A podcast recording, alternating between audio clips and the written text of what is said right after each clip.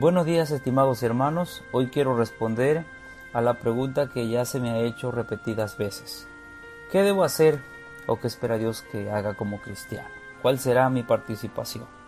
Esta pregunta ha sido ya respondida en la historia unos 493 años atrás y esta fue cuando la bacteria Yersinia pestis causó tres grandes brotes a lo largo de la historia. La plaga Justiniana en la primera mitad del siglo VI y la peste negra en la segunda mitad del siglo XIV. La tercera pandemia, en la segunda mitad del siglo XIX, causó muchos brotes pequeños en diferentes ciudades a lo largo de toda la historia. En Europa, por ejemplo, la plaga borró más del 50% de la población entre los años 1346 y 1353. Posteriormente, 74 años después, para el 10 de agosto de 1527, día en el que la peste bubónica golpeó Silesia, el reverendo Johann Hess, líder de la reforma en esa ciudad, envió una carta a Wittenberg preguntando a Lutero sobre si un cristiano debería huir de una plaga mortal. Con la presencia de la peste más mortífera en toda la historia, tanto en Silesia como en Wittenberg, Lutero responde de la siguiente manera, y voy a leerles textualmente la respuesta de Lutero. Le pediré a Dios protegernos misericordiosamente. Ahí entonces me comprometo que ayudaré a purificar el aire, administrar medicamentos, evitaré lugares y personas donde mi presencia no sea necesaria para no contaminarme y de esa forma quizás no provocar la contaminación a otros y así no causar la muerte como resultado de mi negligencia. Si por su voluntad Dios quisiera llevarme, ciertamente me llevará y yo habré hecho lo que esperaba de mí, y por tanto no soy el responsable de mi propia muerte ni la de otros. Si mi prójimo me necesita, no evitaré el lugar o la persona, sino que iré libremente conforme Dios ha declarado en los cielos. Vea que esta es la fe que teme a Dios, puesto que no es osadía, ni insensatez, ni es tentar al mismo Dios.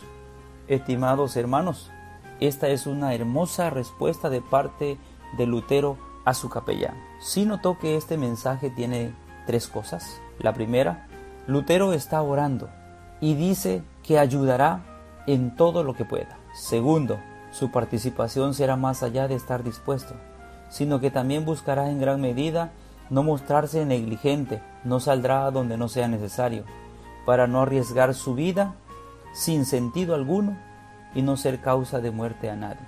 No temerá a contaminarse, pues depende totalmente de Dios el tomar su vida, pero será prudente a medida que lo que hace es prudente y lo hace para agradar solamente a Dios. Ahora, ¿qué debo hacer o qué espera Dios que haga como cristiano?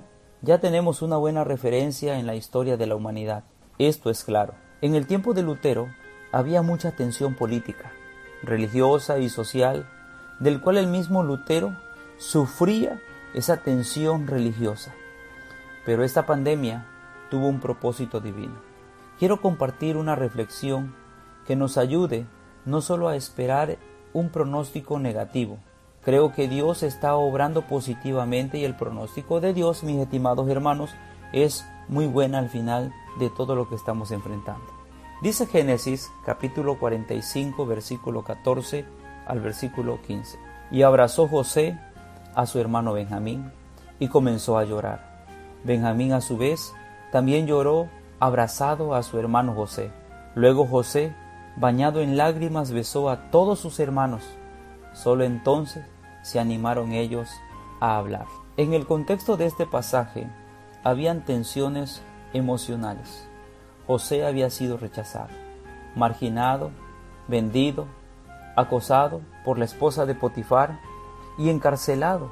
Y no sabemos cuánto haya sufrido, pero de pronto llegó una situación terrible de hambre en toda la nación.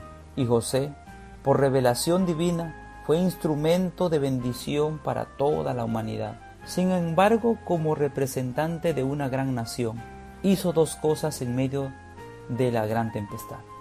Dios permitió que esa hambruna sirviera para reconstruir lazos familiares que ya no existían, lazos que estaban desdibujándose poco a poco. Dios puso a José como fuente e instrumento de bendición para muchos que no eran pueblo, para personas que quizás en otro tiempo eran sus enemigos, ahora ya no lo son.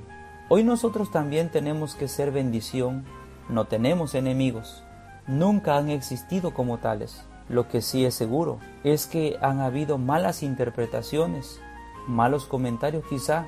Hoy, estimados hermanos, tenemos que unirnos como pueblo de Dios y tenemos que ayudar a quienes lo necesiten. Tenemos que compartir la palabra con personas que quizás nunca hemos podido hablar en otro tiempo con ellas, pero ahora es el tiempo, mi estimado hermano.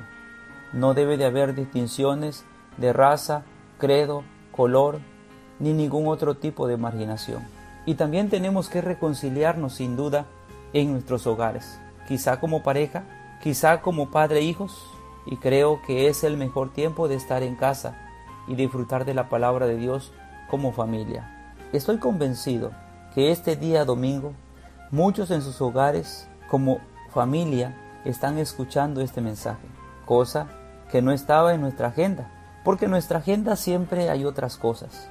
Hay paseos a los supermercados, partidos de fútbol, básquetbol, hay muchas cosas en nuestra agenda, pero Dios en este tiempo nos ha mostrado misericordiosamente su agenda.